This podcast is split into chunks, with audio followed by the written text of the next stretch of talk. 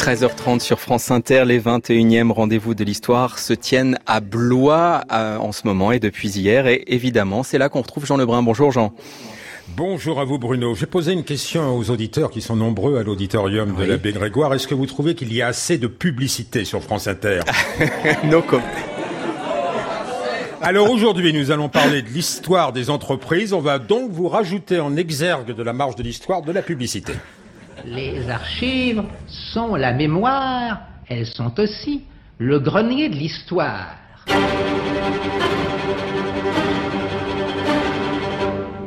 Félix Torres, historien des entreprises, entrepreneur d'histoire.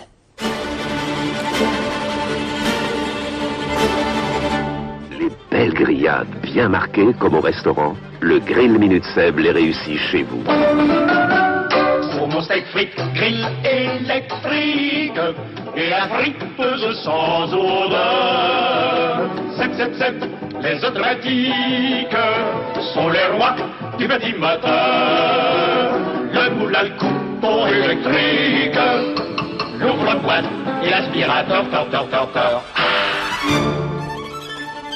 Je pose la question aux auditeurs à l'auditorium de l'abbé Grégoire euh, à Blois. Ça, c'est de la publicité telle qu'on aimerait l'entendre davantage, non? Oui, disent-ils, les frères Jacques, les trois barbus, voyez. Comme Seb, plus de 150 ans d'âge, comme Saint-Gobain, plus de 350, et un centre d'archives ici même à Blois. Les entreprises peuvent s'afficher en association de femmes et d'hommes tendus vers l'excellence dans leur métier propre. Elles aiment alors se regarder dans leur histoire comme dans un miroir. L'histoire, pour elles, est un héritage venu du passé, mieux, un capital pour l'avenir. Un certain nombre d'historiens, à commencer par notre invité Félix Torres, ont saisi là une opportunité. Ils ont soutenu qu'écrire l'histoire des entreprises en dialogue avec elles, eh ben, ça avait son utilité. C'était évidemment affronter plusieurs risques, celui de la dépendance, l'histoire ne peut être serve pourtant, celui de l'illusion, L'entreprise peut garder son nom tel un fleuve, mais les eaux qu'elle roule ne sont jamais les mêmes. Surtout, ces dernières décennies, dans le nouveau paysage mondialisé, beaucoup d'entreprises se sont dirigées vers un futur sans passé, c'est l'époque de l'égoïsme actionnarial. Il est peut-être temps pour les entreprises de se constituer une autre raison d'être que seulement financière. Dans cette hypothèse, les historiens qui pourront travailler avec elles retrouveront un rôle. La marche de l'histoire. Jean Lebrun sur France Inter. En compagnie, je l'ai dit, de Félix Torres. Alors je ne dis pas tous ses titres, agrégé d'histoire, docteur, et maintenant habilité à diriger des recherches euh, après une soutenance en Sorbonne, Sorbonne, créateur des futurs depuis 1257, parce que même la Sorbonne a son logo. C'est leur slogan. Hein, c'est c'est une marque. Bonjour à vous, Félix Torres. Est-ce que vous pouvez dire euh, à tous les auditeurs qui sont ici, et dont beaucoup suivent le sillon de l'université, sont chercheurs et professeurs, pourquoi vous, vous avez renoncé à devenir enseignant? Bah, sinon, ça se passait à une époque, années 70-80, où on voulait aller voir ailleurs. Je dirais, j'étais allé aux États-Unis et il y avait cette idée de public historique, qu'on traduira en français par histoire publique, qui consistait à dire à- aller faire l'histoire avec les gens qui la font, entreprises, institutions, associations, euh, usines. Donc, il y avait cette idée d'aller voir ailleurs et, de faire autrement. Alors, vous êtes allé en Californie, à à Santa Barbara, où euh, on disait on peut faire l'histoire d'entreprise parce que l'histoire a une utilité, elle peut être fonctionnelle avec beaucoup d'interlocuteurs qui ne sont pas nécessairement les étudiants. Au, au départ, l'histoire des entreprises, euh, je dirais en deux mots, c'est- quelque chose qui est fermé. L'entreprise, elle tourne le dos à la société, elle est tournée vers elle-même, vers, ses, patrons, hein, disons le terme, et la société regarde l'entreprise, surtout dans une époque de critique, je dirais, du capitalisme, comme un, organisme étranger, lieu, de conflit, lieu de lutte des classes, lieu de grève. Et donc, parler d'entreprise, c'est dire au fond, il y a une, organisation, une institution, il y en a beaucoup, hein, qui, qui contribue au bien-être commun, au développement de la société et où dont toutes les composantes, on dirait aujourd'hui les parties prenantes, euh, concourent vers le même objectif. Dirigeants, actionnaires, cadres, chercheurs, ouvriers, employés. Donc je, voilà, je crois que c'est la vertu heuristique de, de l'histoire d'entreprise. C'est rendre hommage au travail de tous les gens qui sur 10 ans, 20 ans, un siècle et plus, on construit une organisation qui crée la richesse pour la société Mais dans la société. J'essaye euh, de corriger votre image auprès de nos auditeurs. C'est au fond comme quand, préparant un doctorat en anthropologie, vous êtes allé voir une tribu du côté des Aléoutiennes, parce que vous avez fait ça avec les je- Oui, il y avait ce sentiment de partir. euh, Certains par- parlaient à Katmandou à une époque. Moi, je, je voulais aller à l'extrême occident, qui était l'Alaska, qui était les Aléoutiennes. J'ai découvert d'une part une colonisation pas très connue, qui est la colonisation russe, une sorte d'outre-mer russe, euh, l'Alaska, euh, qui était différente de la française, de la- l'anglaise, de, la néerlandaise. Donc, qu'est-ce que c'est qu'une colonisation? Un rapport de domination, un rapport de production de richesse. Là-bas, c'est la loutre de mer, la fourrure. Pour le marché chinois, déjà la Chine était le, le pôle économique de la planète. Et la deuxième chose, ben, on, on, on rencontre une autre culture, d'autres gens. Et, mon avis, dans, dans ce métier, ce qui est passionnant, c'est les gens. c'est rencontrer des gens qui fonctionnent différemment, qui ont des choses à vous dire, qui ont toujours des choses à dire. Sinon, on tourne un peu dans, dans, dans soi-même. Alors les gens, nous allons prendre un exemple, une entreprise modèle pour l'historien Saint-Gobain. Saint-Gobain qui a installé à Blois, après la fusion avec Pont-à-Mousson, un centre d'archives qui a été construit ici en 1980 et c'est une entreprise, à vous entendre, qui euh, essaye de faire concourir tout son personnel à une histoire commune, dans une maison commune. Enfin, ceci c'est extrait de Saint-Gobain TV, parce que chaque euh, euh, entreprise d'importance maintenant a son entreprise YouTube. Alors un petit peu de publicité pour Saint-Gobain et, et pour Blois. C'était à l'occasion du 350e anniversaire de Saint-Gobain. À Saint-Gobain, on fête toujours les anniversaires. On n'arrête pas de fêter des anniversaires.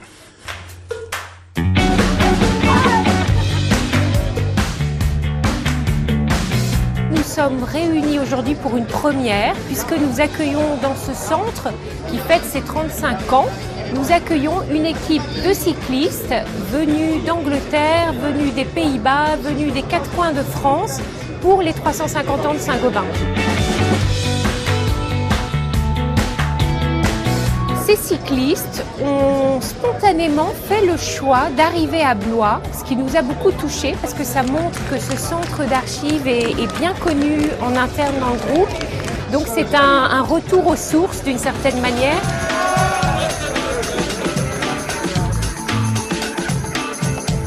Beaucoup d'émotions parce que nous avons été accueillis euh, vraiment chaleureusement par beaucoup de sites euh, le long des étapes, euh, des anciens collègues, des collègues que nous ne connaissions pas.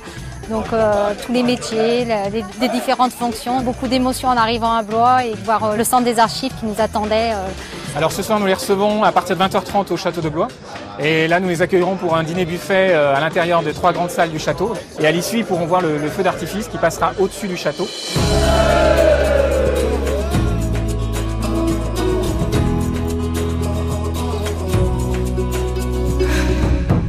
Ouais, c'est formidable, ils sont aussi bien traités que les membres de la communauté historienne par la mairie de, de Blois. On n'est pas loin du storytelling, là, hein, quand même, euh, dans ce genre de présentation de l'histoire. C'est quand même bien de garder les archives et de les rendre accessibles. Quand vous avez travaillé pour 150 entreprises, vous avez souvent eu accès libre et facile aux archives? Oui, bah, la première Oui. chose qu'il faut dire sur Saint-Gobain, c'est que c'est le premier groupe français dans les années 70 parce qu'il était le fruit d'un rapprochement entre le Saint-Gobain historique et Pont-à-Mousson, donc c'était une identité pas très évidente, à ouvrir ses archives à, à des chercheurs, à, à des historiens, et à dire voilà, l'histoire de Saint-Gobain, c'est l'histoire pour tous, c'est un patrimoine à partager en interne, les gens de l'entreprise, et en externe vers des chercheurs, vers la société, au fond. Et je vous invite tous à regarder, à aller sur Internet, le, le 350e anniversaire de Saint-Gobain, c'est sur Internet, c'est très ludique. Alors après, vous savez, l'archive des archives d'entreprise, il y a un fantasme qui est la porte fermée à double tour, dont on a perdu la clé, ne pas entrer, euh, forbidden, voilà. Il n'y a pas d'archives d'entreprise au sens strict du terme, c'est-à-dire les archives d'entreprise, elles sont très dispersées, elles sont très évanescentes, elles sont perdues souvent. Donc il faut les produire, il faut les reconstruire. À la fois en allant dans, dans ce que l'entreprise a pu laisser, des fois beaucoup, des fois très peu, dans les archives publiques ailleurs, et surtout, moi je dirais, en allant voir les témoins, soit les témoins actuels, soit des gens qui sont rentrés dans l'entreprise dans les années 20. J'ai même rencontré des gens qui étaient rentrés dans une entreprise en- avant 1914. C'était émouvant. Ils vous racontent ce que c'était qu'un quotidien d'entreprise avant, avant la Grande Guerre. Donc vous voyez, l'archive d'entreprise, elle n'est pas donnée. Tout historien le sait, elle est produite. Alors ici, il y a des enseignants qui s'interrogent sur leur reconversion. Euh, vous allez nous raconter euh, qui sont les clients du cabinet que vous avez lancé, qui s'appelle Public Histoire, qui existe encore, qui est doublé par une maison d'édition qui porte votre nom. Euh, parfois, on, vous appelle quand il y a un sujet chaud, difficile.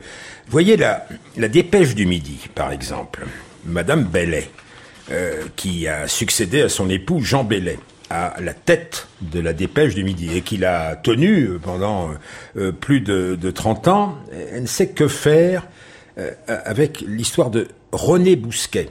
René Bousquet euh, a travaillé de très près avec elle à, à des moments clés et après que François Mitterrand s'était félicité de voir l'argent de la dépêche du Midi arriver dans sa campagne électorale en 1965, un peu plus tard, c'était difficile parce que euh, on a appris quel avait été le rôle exact de René Bousquet dans la collaboration.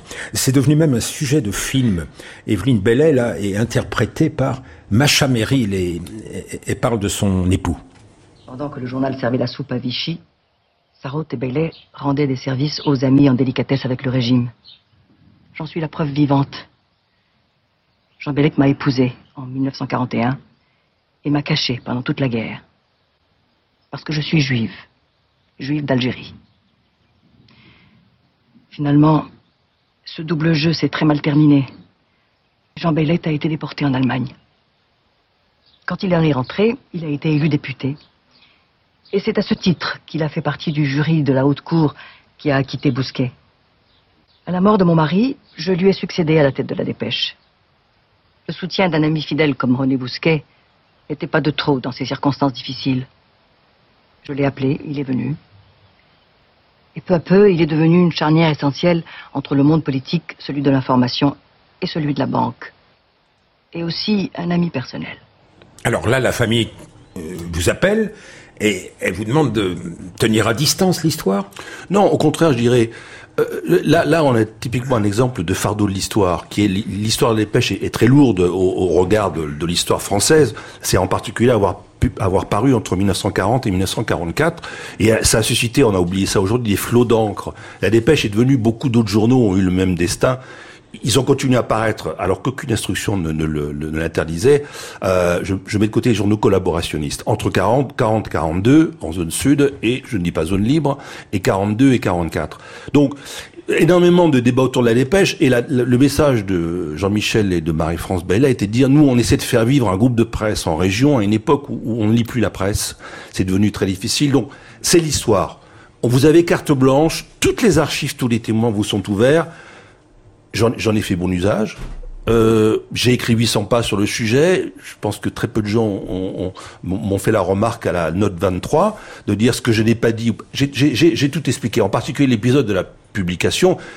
C'est pas de la collaboration. C'est un journal radical socialiste, La Dépêche, notamment dirigé par un, grand patron de presse qui s'appelle Maurice Sarrault, abattu par la milice en décembre 1943, euh, qui était harcelé par les Allemands. Il a eu le tort de pas être résistant au sens fort du terme, à, Londres ou, dans les maquis, de continuer à apparaître pour sauvegarder ce qu'un élu m'a dit un jour, son électorat et son électorat. C'est-à-dire, il, pensait pouvoir publier le journal en 45 comme si de rien n'était. Évidemment, l'histoire est passée par-dessus. Bon, j'ai fait la lumière euh, sur, cet épisode, comme j'ai fait la lumière sur les années 60. Et finalement, ce qui m'a frappé, puisque la dépêche après m'a redemandé il y, a, il y, a, quelques années de faire un travail sur le groupe de presse qu'elle a construit avec Midi Libre, puisqu'elle a racheté le journal Midi Libre, le journal de Montpellier, dont j'avais également fait l'histoire. Lui, il est de la résistance en 1944. Je me suis aperçu que c'était un groupe familial, économe, frugal, qui savait dialoguer avec ses employés, parce que l'histoire de la presse, ceux qui la connaissent savent que c'est quand même des modernisations très, techniques très lourdes. On investit lourdement dans, dans des, dans des rotatives. Il faut qu'elle tourne. Si elle ne tourne pas, le journal ne sort pas et l'argent ne rentre pas. Et donc pour ça, il faut avoir le, le, le, soutien, la mobilisation des gens du livre, des ouvriers de l'impression et bien sûr de toute la rédaction. La dépêche a su le faire, Midi Libre non. Je crois qu'il a une belle leçon d'histoire. La collaboration, ne l'entendez pas au mauvais sens du terme, la collaboration dialogique, ça c'est une des devises euh, de Félix Torres. Mais vous avez fait comme ça 150 monographies peut-être, euh, dont certaines, comme la Dépêche du Midi, sont publiées par de grands éditeurs.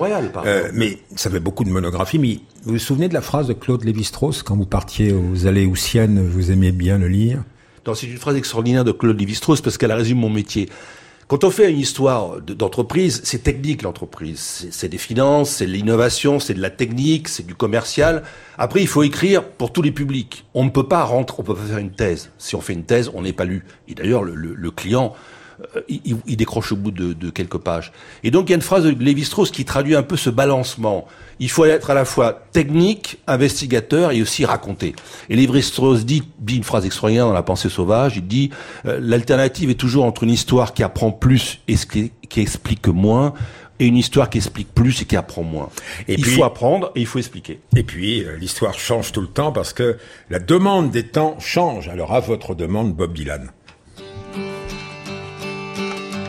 Come gather around people wherever you roam And admit that the waters around you have grown And accept it that soon you'll be drenched to the bone.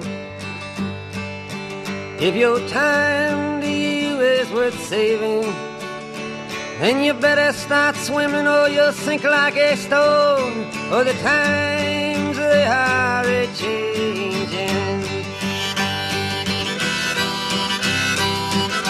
La marche de l'histoire. Jean Lebrun sur France Inter.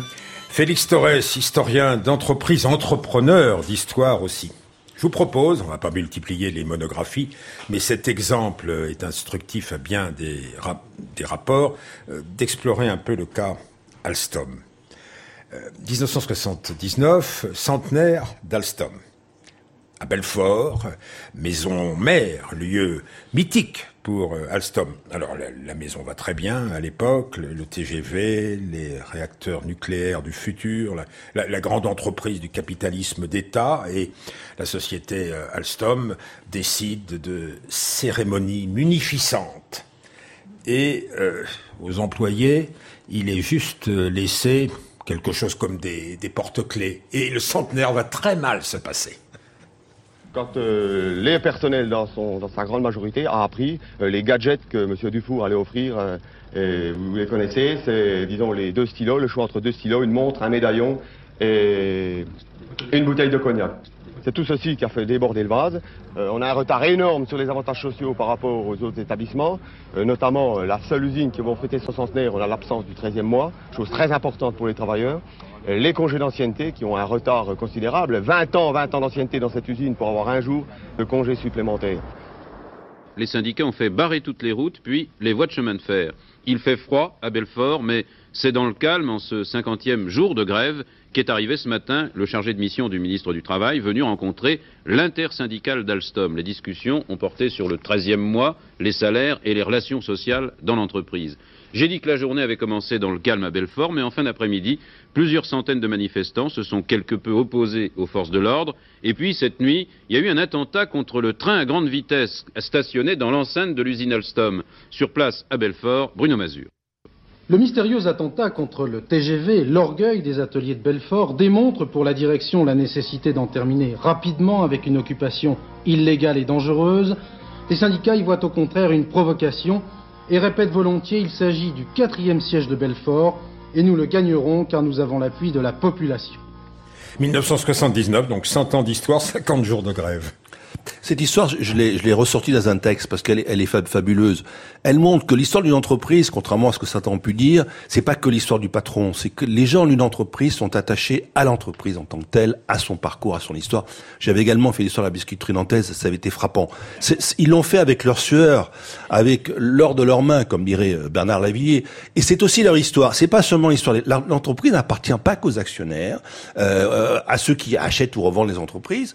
Elle appartient aussi à ceux qui la font, à ceux qui travaillent dans l'entreprise. Et donc, le personnel d'une entreprise est toujours très attaché à l'histoire, de façon globale. Et souvent, il impose ou il demande, face à une direction assez indifférente, quelquefois, de dire, bah, nous, on voudrait qu'on raconte notre histoire, nos cent ans d'histoire, parce qu'on y croit, parce que c'est notre boîte, voilà. Donc, je crois que, voilà, c'est un, un, très bel exemple.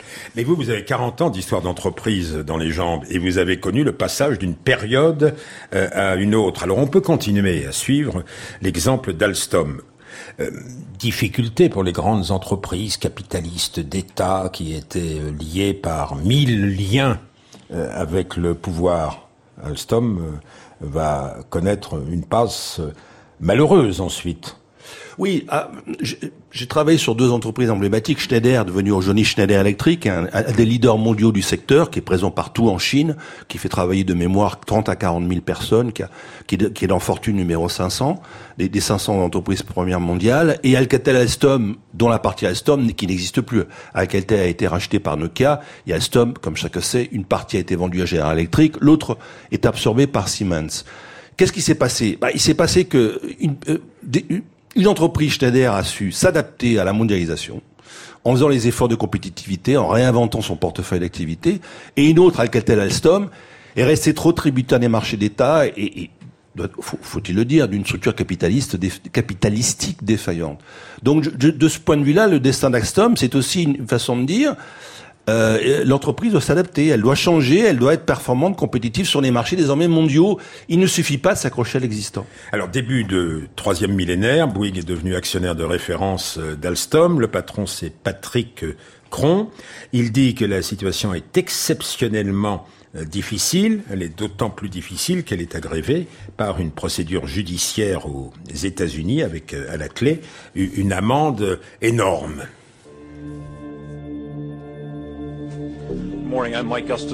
En 2010, la justice américaine lance une vaste enquête sur Alstom. Elle soupçonne l'entreprise française d'utiliser la corruption depuis plus de dix ans pour remporter des contrats dans de nombreux pays. Leur premier soupçon porte sur le versement de pots de vin à des membres du gouvernement indonésien pour la construction d'une centrale. L'enquête s'étend à d'autres cas suspects, à Taïwan, en Arabie Saoudite, en Égypte et aux Bahamas. Paris 9 février 2014. Dans le luxueux hôtel du Bristol, Patrick Cron rencontre le PDG de General Electric.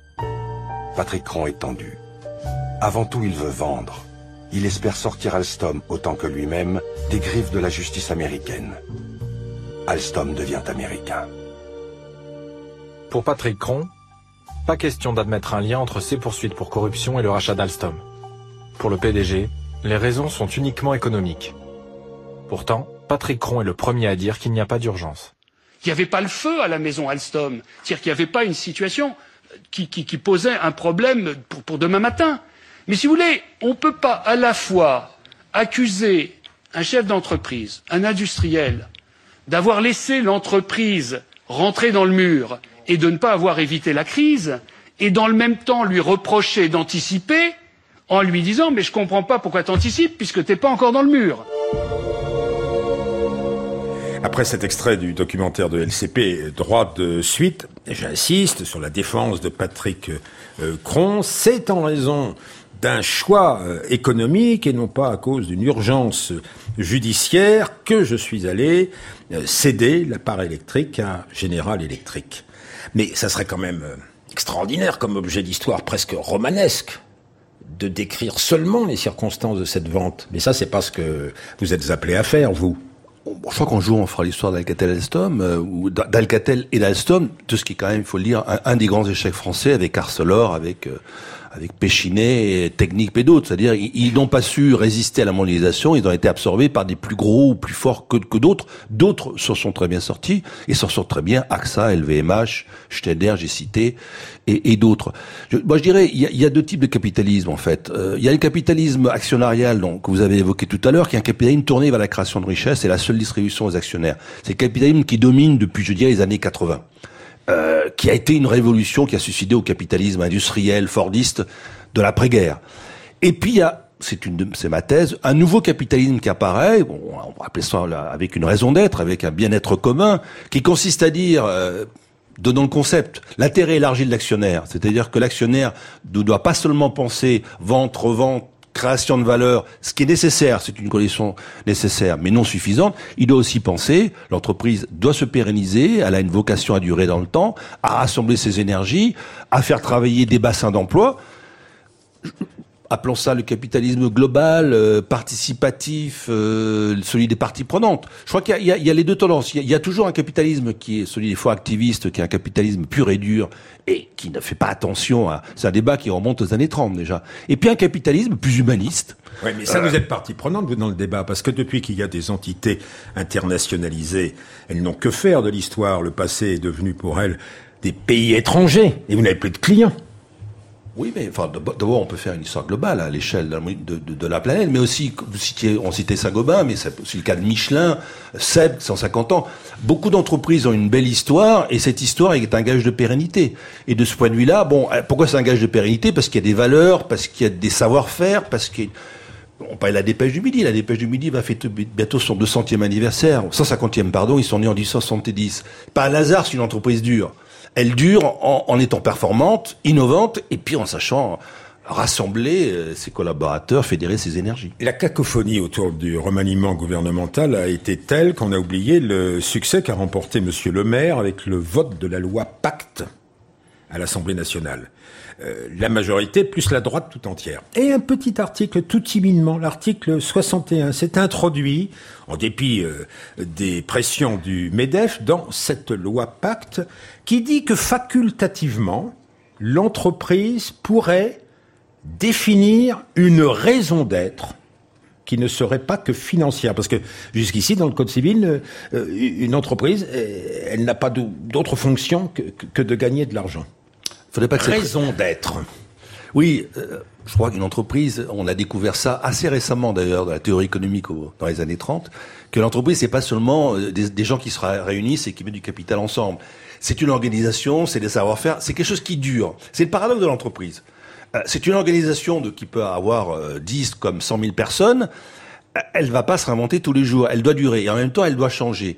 Et la raison d'être, c'est aussi une façon de dire, il y a quelque chose qui transcende le court terme du profit absolument nécessaire si on veut survivre, et qui est bon, bah, nos valeurs familiales, nos valeurs d'innovation, nos valeurs humanistes, de participation, condition que ce soit sincère, pourquoi pas.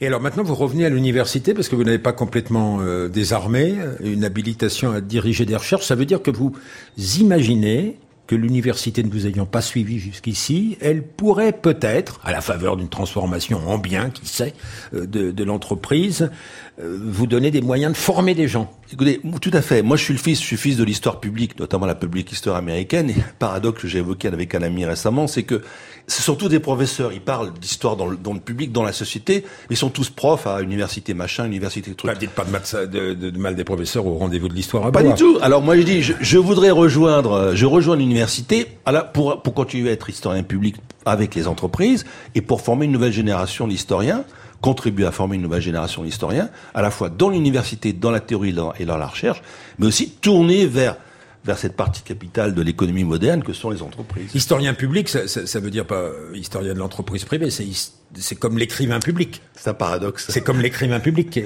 qui, qui travaille à la demande. Oui, il travaille à la demande. Il est embauché, il n'est pas acheté.